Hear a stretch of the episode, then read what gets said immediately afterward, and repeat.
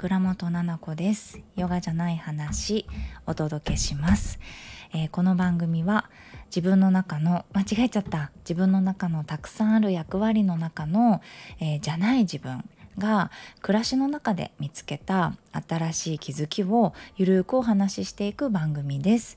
生きやすくなるヒントや新しい自分に優しく出会うきっかけになれば嬉しいです。こんばんは。あのこれ毎回なんかポッドキャストとか音声のあの何？編集？アプリとかソフトとかでね本格的にやってる方はこうジングルを作ったりとか最初のこの「こんばんは」みたいなものを録画録音しといてそれを最初に流すみたいなことやってるですけど ちょっとやってるですけどちょっとあのー、やってないですね。毎回喋ってる。うん。なんかねあのー、音声一回ね勉強しようと思ったことがあったんですよ。そのソフトで。ポッドキャストこう音楽やったりとか BGM やったりこうしようかなと思ったんだけどスタンド FM さんがさ本当にあの BGM を外部から入れられるよとか音量も調節できるよとかうん、あのいろんなことをねすごくこうトントントントンってアップデートしてたくさん作ってくださってるからあの必要ないなと思ってねその細かくやるの。うん、それでやってないです。うん、まあ、あの、めんどくさいですね。のでやってないですけれども。はい。今日は、うんと、レターをね、そう、来てるレターがあってね、もうそれちょっと読んでいこうっていうことです。はい。ちょっと前のレターでした。失礼いたします。えー、259の放送の頭のスイッチ入れた時の私はただの鬼っていうね、から、えー、いただきました。これ何の放送だっけ？あの、あれだね。えっ、と、頭のスイッチ入れた時、あの、あれじゃない？すごくパパと、あんと、お仕事の話した時に、あの、ブチ切れちゃうやつだよね。うんうん。あの、怖くなっちゃったっていうねビジネスモードみたいになっちゃうということですね。はい。えー、ななこさんこんにちは。前回の頭のフル回転の時は心使わないお話、えー、めちゃめちゃ共感して震えました。えー、嬉しい。そして旦那さんが現実逃避しちゃうのもめちゃわかります。うちもあるあるです。内容云々よりも俺のことあなたって呼ばないでほしい悲しい名前で呼んでほしいと言われてつい笑ってしまいました。頭フルフルモードの時に名前じゃなくてあなたって呼んでしまってるんですがそこ今重要って感じで冷静になった時なんだか愛おしくなりました。結婚2年目。なんだかんだ最終的には可愛いなって思えますがこれ思えなくなったら終わりでしょうか？それともそこからがスタートでしょうか？ちょっと待って深い。はあ面白い。何これ？どういうこと？ありがとうございます。いやこのねあの配信まず共感してくださったっていうことがとっても嬉しいです。あれただただ私ドン引きされて終わったんかなって思っていたんです。あれ私の本当に素だしさお仕事の話してて怒っちゃうからそのバリバリモードになっちゃうんですよね。オラオラモードになっちゃって。そう心使ってないのに頭でバキバキこうビシバシ論理的に攻めちゃうみたいなところあるから。マジで。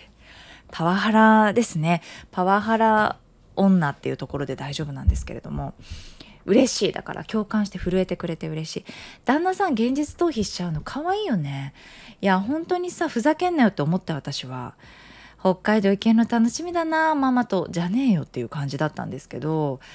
まあお互いのあれギャグもう本当にパパも言う時に鼻の下伸び伸びで突っ込んでほしいっていう感じで言ってるしね。私もそのあのブチギレってるっていつもふざけながら怒ってますから。そんなにあの緊迫した空気ではないからね。まあ基本愛おしいなっていうのが含んでおりますよ。含んでおりながらのあの怒りですけれども。なんだろうね。現実逃避しちゃうの。あるよね。でもさまあどっちか現実逃避してるぐらいのがいいかもね。って思いました私このレターを読んで。あの旦那さんか奥様どっちかがね。なんだろう。わかんない。まあでもどっちも現実逃避だったらそれはそれで可愛いしさどっちもバリバリだったらバキバキだしさまあそれはそれでいいじゃない？だから何でもいいね何でも可愛らしくて人間らしくていいんだけれどもまあまあまあ私もこのレターくれた方もいいんだと思うよ旦那さんが。うんあなたって呼ばないでほしいね。あ呼んじゃってる時あるね。あの私子供にも言っちゃう時あるよ。あなたはどう？って。ある。何々君はどう？っていう時はあるけど。まあこの間ねラジオに子供出た時は子供の名前ラジオで言ってないからあなたになっちゃったんだけど。普段でもねそうやって可愛さを含めあなたって呼ぶ時はあるけれども。可愛いね。なんかねうんと似てるのかなうちの旦那さんと。あの話してる内容よりもねそうなのよフルフルモードの時ってさうわーっていう言葉をさ頭で考えてさなんか解決するにはどうしたらいいだろうって考えるんだけど今の話のこの着地点どこだろうとか、まあ、どういう言葉が欲しいっていうのも分かりつつそれじゃないよね今話してることとかっていうのもすごくこうフルフルで回転できるんだけどうちもなんかパパの方がその喋ってる時の顔が嫌だとか言ってきたりしますよ。あの声が怖いとか あのさって怒ってんだよなこっちはって言って言いました前に。あの声が怖いとか顔が怖いとか怖いわ怒ってんだからって言って怒られてんだよ今あなたね。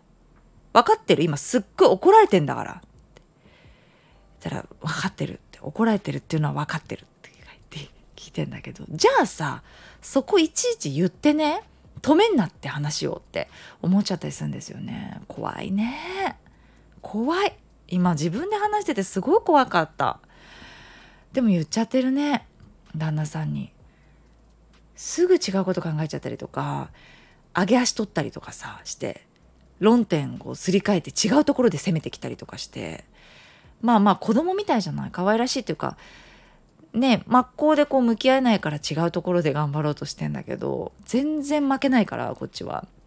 だから詰め詰め詰めでやっちゃうんだけどいやお可愛いなって思えなくなったら終わりかどうかね。それともそこからがスタートでしょうか。ちょっと待ってね。結婚2年目か。うんとね、結婚2年目で、まず、なんか、まあ、喧嘩みたいな、こう、やりとりがなった時に、可愛らしいなって思えてるっていうことが、まず、素晴らしいなって私は思います。私自分が、うんと、結婚2年目の時っていうのは、可愛らしさはないですから、今、12年とかですか？で、やっとこさ可愛らしいなって思ってます。すごく可愛らしいところいっぱいある人だなって。めちゃめちゃ思います。人としてねなんか可愛らしい人間だなこの人は本当にってすごく思う。でもこれって多分あの愛なんだろうねきっと。って思いますけどね私の中のあの何て言うかなあの愛着愛着？なんか違うちょっと分かんないな。あのもうキラキラしたドキドキするような愛とかっていうのはあの私あんまり経験がないんですよね。前にも言ったんだけどそういう恋って経験したことがないのでいつだってぬるま湯なんですよ。最初から。ぬるいんですよね。暑すぎてもう疲れちゃうとかやけどしちゃうとか泣いちゃうとかあのないのね。その仕事に支障が出るぐらいだったたら恋したくないんでっていうぐらいの女だったんでつまんないわけですよ。恋愛が特に楽しいものではないのね。そうそう。だからそれに支障ない人だったらいいんですけどあもうなんかそういう面倒くさいこと言ってくるんだったらさよなら別れてくださいみたいな感じだったからさ。はあ怖い。本当にさ私さちょっと一回話取れるけどこの間あのちょっと誰と喋ってたかは言わないけど「ななこさんね」ってあの「てななこさんって」っていう話をしてた時に「連絡先じゃ教えて」って言われてねって「どうしますか?」みたいななんかごちゃごちゃってそういう話になったんですよ。で「いやもう教えるんだったら教える」ってそしたら「あそうなんですか」ってで教えてえ教えたからと言って好きって言ってないしね教えたからと言っって遊ぶって約束してないしね。みたいな感じなんですよ私。えでもそうじゃない？だからもうさちょっとわかんないの一般の人の男女のなんか反応っていうんですか？なんかえもしかしてこれ私のこと好きなの？とか。私がないからだろうな。私がそれないからダメなんだよ。だから私がそれをキュンキュルキュンキュル考える女だったら多分あこれって多分好きって思われちゃうからやめた方がいいかなとかあこうやってこの文章で丸とか丸々ってついてるから最後にこれって私に対して いいってちょっと笑っちゃった途中でいいっていうことだよねみたいなないからさななこさん本当にそうやってもう男だったら最悪ですよって言われたんですでいや本当つってなんかなんとなく分かった今って。最悪なことしてたかもしれんって。ごめんって言いました。たらしですからそれって言われて。たらし。うん、そうなんだって分かんなかった。なんか普通に、あの、教えてって言われたから教えたとか、そうなのよ、私。来てって言われたから来たとか、なんですよ。で、だからそれっていけないんだね。っていう感じだったりして、まあ、ちょっと話戻ると、ちょっとだから変なんです。ね。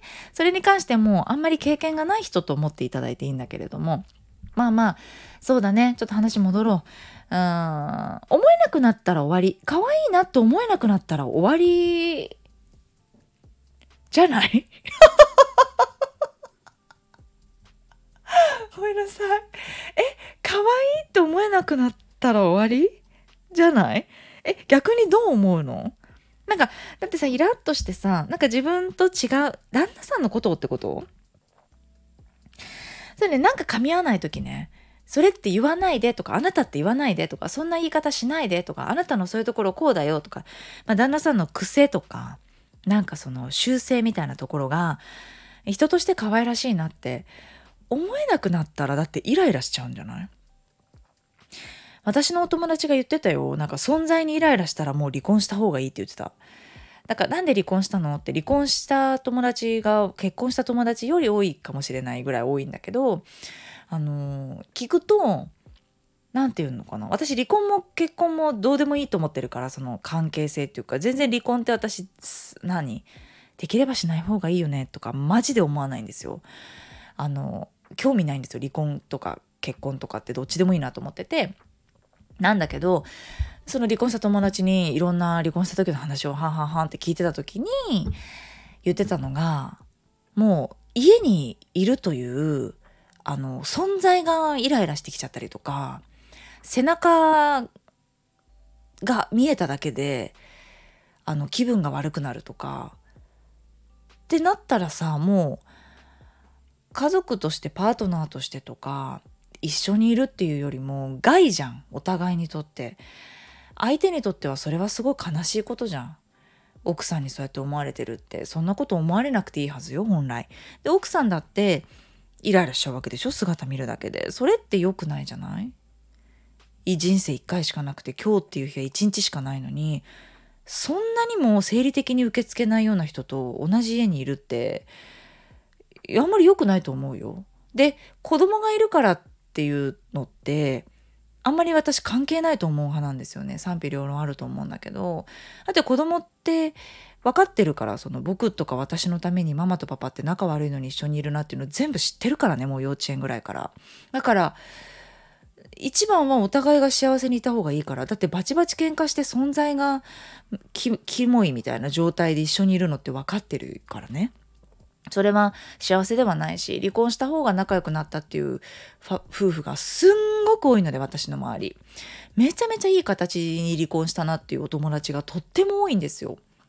そう。まあ、でもだからだろうね。だから私が離婚に対しての印象が悪くなかったりとか、いいものじゃないって、うん。っていうか、そんなの選べ、選んだらいいんじゃないって思ってるのも、多分そういう素敵な形になっているお友達が多いからだと思うんだけれども、そうなのよね。だと思うよ。まあ可愛らしいじゃなかったとしても終わりうん良くない形にはなりそうだよねでもさ可愛いって思えなくなったところからスタートっていうかスタートっていうか私はさもう入りが別に可愛いと思ってないからでもさ可愛いと思えるようになったのは今考えたら旦那さんに変な期待をしなくなったっていうのはすごく大きいかもしれないです。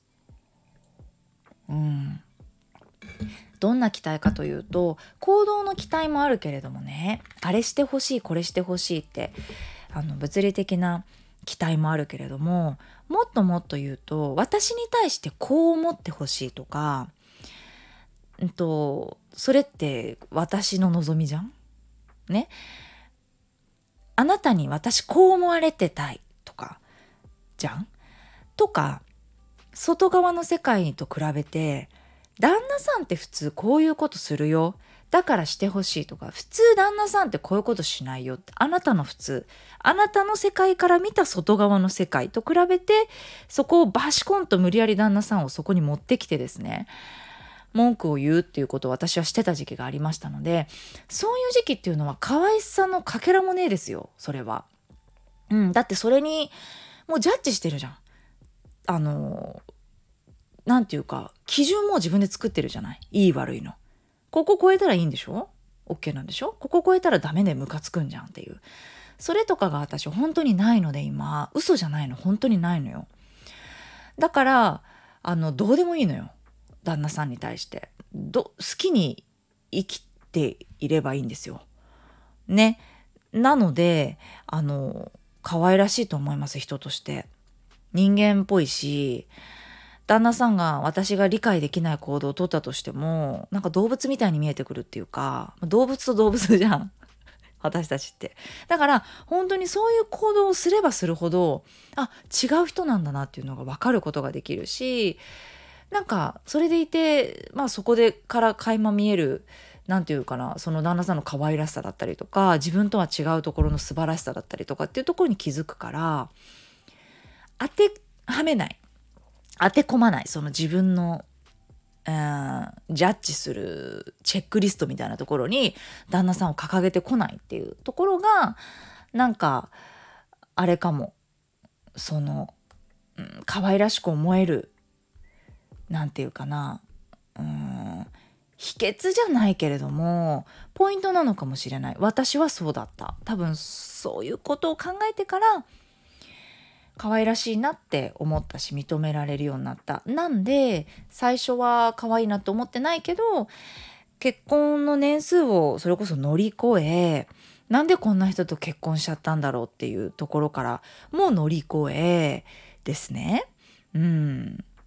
なんだろう。喧嘩をしたりひどいことを言ったり言われたりしたりされたりしながらなんとなく結婚風あのー、生活を続けてきてまあ幸い別居の期間っていうところが今までないんだよね。これからあるかどうかわからない。でも今まではないのよ。で喧嘩してもあのすぐ仲直りするんですよね。なんか多分性に合わないんですよ。距離を置くとか。なんか何て言うかさ前に話したことあるんだけど旦那さんに怒ってすごく私があのしばらく離れたらどうなるか見てみたいって言ったら一日で帰ってきちゃったんですよ。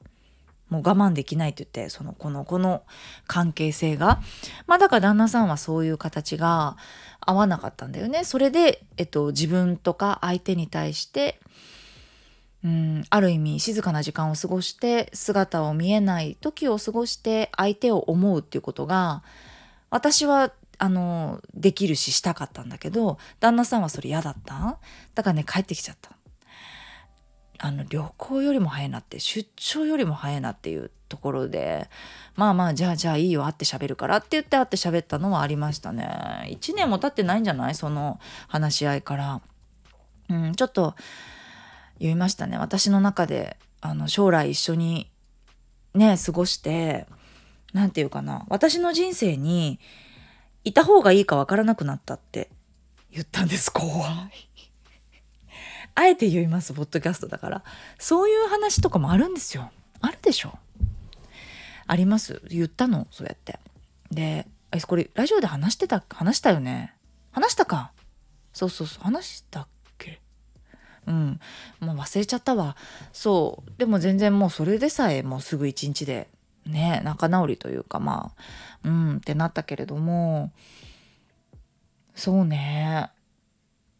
だから終わりかスタートかわからないけれども可愛いなってなるには違う人間だと思う必要があるし家族だけれどもあなたの人生はあなたの人生っていうふうに思う必要があるしうん。なんか私本当にさ冷たいそれって愛ですよって言ってくれる人が多いんだけど私はさどこかさやっぱり自分のことだからなのかな。愛って思えなくてさ。だって好きだとさ期待するんでしょ？どうやら。なんか好きだったら好きって言ってほしいんでしょ？どうなの？皆さん。好きな人に好きって言ってもらいたいの？だ化け物みたいな質問してます私。えそうなの？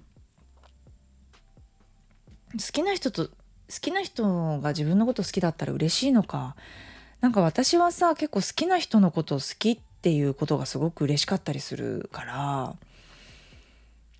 あの相手から好きってっていうかさ私多分片思いしたことないの。だからしたらわかるんだろうねきっとこういう気持ちが。自分がこんなにも好きなのに相手が好きって言ってくれないみたいなことってないの？えぶたれそう？私大丈夫そうですか？ね、ないのよ。でもこれは違うよ。私がすごく恋愛を成功してた女っていうことじゃなくてそこまでこちコーンとか言ってゴングみたいになっちゃった。すいません。あの私がそんなに人のことほら好きになるってことがあんまりないからさ。ね。だからうん、なんか男女の何かに触れて好きになるみたいなことがあんまりなくてなんか人として好きみたいなところから入ってっちゃうっていうか。えな同じ人いない？なんかそうやって恋愛が始まっちゃってたりするから。うん。あんまりパッションで動かないんだよな私。頭とかで考えちゃってるのかもしれん。そう。なんですよ。だからいいんじゃない？結婚2年目。可愛いなって思えていてこのまま今の時点で思えてるんだったらもうすごく熟年夫婦結婚12年目の私と一緒ですから素敵だなと思います。穏やかにあの過ごせるんだろうなと思います。だから、まあ、これから私今こういう段階なんでパパとすごく何て言うかな今のところはですよすごくいい関係で、まあ、お互い人と人間としてねあの一緒にいていいことあるなって思ってるんですけどなんかそう思ってからの方が一緒にいる年月っていうのは楽しみになるじゃないですか。うん、だから逆に言うと結婚したばっかりでまだ相手のことがよく分からなくてとかどっちかがピンチの時産後でホルモンがとか、まあ、旦那さんがブラック企業で今大変とか、まあ、単身赴任であの寂しいとかお互いに。だから何か夫婦ってさどっちかがピンチの時ってあるじゃないですか。それの時とかってやっぱりその確かめられない大丈夫かどうかっていうお互いがうん、そういう意味で本当に夫婦だなと思うのが、まあ、支えたり支え合ったりとか確かめることで自分を、なんていうかな、認められたりとかってできるから、でもその分喧嘩が多くなっちゃったりとか、不安定なところっていうのがどっちかにあれば、勃発すると思うしね。うん、そういうのを乗り越えながらだけど、初期はね。うん、でも今はそういうのがなくって、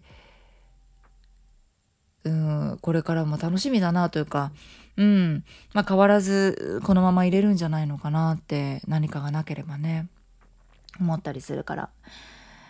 いやー、逆になんか可愛いなと思えなくなった時も見つめてみたら面白そうだけどね。あ、なんか最近可愛いって思えないなって。なんかやることやることムカついてくるわみたいな時あるじゃないですか。そういう時っておそらく多分自分に原因があったりしてね、何かを我慢してたりとか、とにかく機嫌が悪いんですよね、自分の。相手のせいにするの超得意だからさ、人間ってね。だから、何なのなんかムカつくんだけど、みたいなさ、ほんとかわいそうだよね。一緒にいる旦那さんのことさ、別に普通のことしてんのに怒られちゃってさ、でも機嫌悪いだけなのよ。八つ当たりってやつね。だからなんか、え、なんか最近すごいムカつくな、みたいなだったら、まず自分疑った方がいいよ。で、疑ってさ、あ、ちょっと私機嫌悪いわって。で、あのさんにねえねえねえ、私機嫌悪いって。だからすごいね、ムカついちゃってたごめんとか、言い方きつかったのかもしれないけど、私多分ムカついてんの自分にだわっていうのを相談してみたりとかさ、するのもまた、お互いがね、そういう自分の一面っていうのも旦那さんにも知っといてもろて、で、一緒に仲良くやってもらったらいいかなとも思うからさ、どんな自分もね、あの、見ていくといいですよ。知っていくといいですよ。俯瞰して、あ、可愛くねえなとか、うん、旦那さんのこと可愛いと思えねえな、さあどうしようかなとか。なんか楽しみじゃない？まだ2年目だから、ねいいねいいね。好きで結婚したのかな、ね、当たり前だろうよって。失礼しました。ちょいちょいちょい。ちょっと違う、今違うこと聞きたかったの。えっ、と、恋愛した？なんか、その、どうやって結婚してんのみんな？その好きでさ、あそれちょっと聞きたいな。教えてもらっていいですか？皆さん。あの、匿名でいいですから、私の場合は例えば5年付き合ってプロポーズしてもらいました。とか、なんか8年付き合ってプロポーズしてくれないんで自分からしました。とか、授かり婚です。とか。ねえ、いいじゃない？なんか私さ、本当にほら、結婚とか離婚とかって、あの、なんかマイノリティ、なんていうのかな？すごく少数派だなって思うんです。だからうんマジョリティとかマイノリティの話しちゃうとつまんないけどでもあの私は変わってるかなとは思ってるんです自分で。合わないだって世の中のなんか法律に。だから自分のは気持ちが法律に合わない時ある。まずい。法律じゃないか。なんか日本の道徳に合わない時あるだから本当に隠れて生きようかなって感じなぐらい、なんか本当に道徳的に言ったらはちゃめちゃな女だなとは思うんだけれども、なんかそれにも別にさ、隠れてた方がすごいいいかなと思ってるぐらいで、自分が間違ってるとは思ってないわけですよね。だからみんな、どうやって結婚したかなっていうことだけちょっと教えてもらっていいですか？お願い。知りたい。あ、みんなこんな感じなんだとか。で、今どう？可愛らしく思えるかもちょっと教えてください。ま、旦那さんとか、お、あの、奥さん、あの、お嫁さんのことを、あの、妻のことを可愛いって思えるか。あの、顔とかの話してんじゃないぞ。あの、見た目とかの話をしてんじゃないぞ。なんか中身の話ですよね。中身が、なんか可愛らしいなって人として可愛らしいなこの人っていうふうに思ったりしてる、うん、っていうのとどうやって結婚したのかなっていうのをちょっと聞きたい。教えてください。嬉しい。来たら嬉しいな。はい。ではではあ今日もなんか安定の30分になっちゃったね。いいですか？30分で。ね、週に2回30分の配信でしばらくはやっていこうかなと思ってます。っていうか、私さ、8分ぐらいしか喋ってないつもりなの。言っとくけど。それで、あの、この時間経ってるから。ね。はい。ということで、また次回ですね。あの、お会いしましょう。レターの募集をちょっとさせてください。スタンド FM であれば、レターマークから送ってください。えっ、ー、と、メールフォーム、ちょっと最近付け忘れてしまっていますが、メールフォームも付けさせてください。あの、Apple Podcast や Spotify で聞いてくださってる方は、レターフォームからお送りください。あ、メールフォームからお送りください。ではでは、聞いていただいてありがとうございました。おやすみなさい。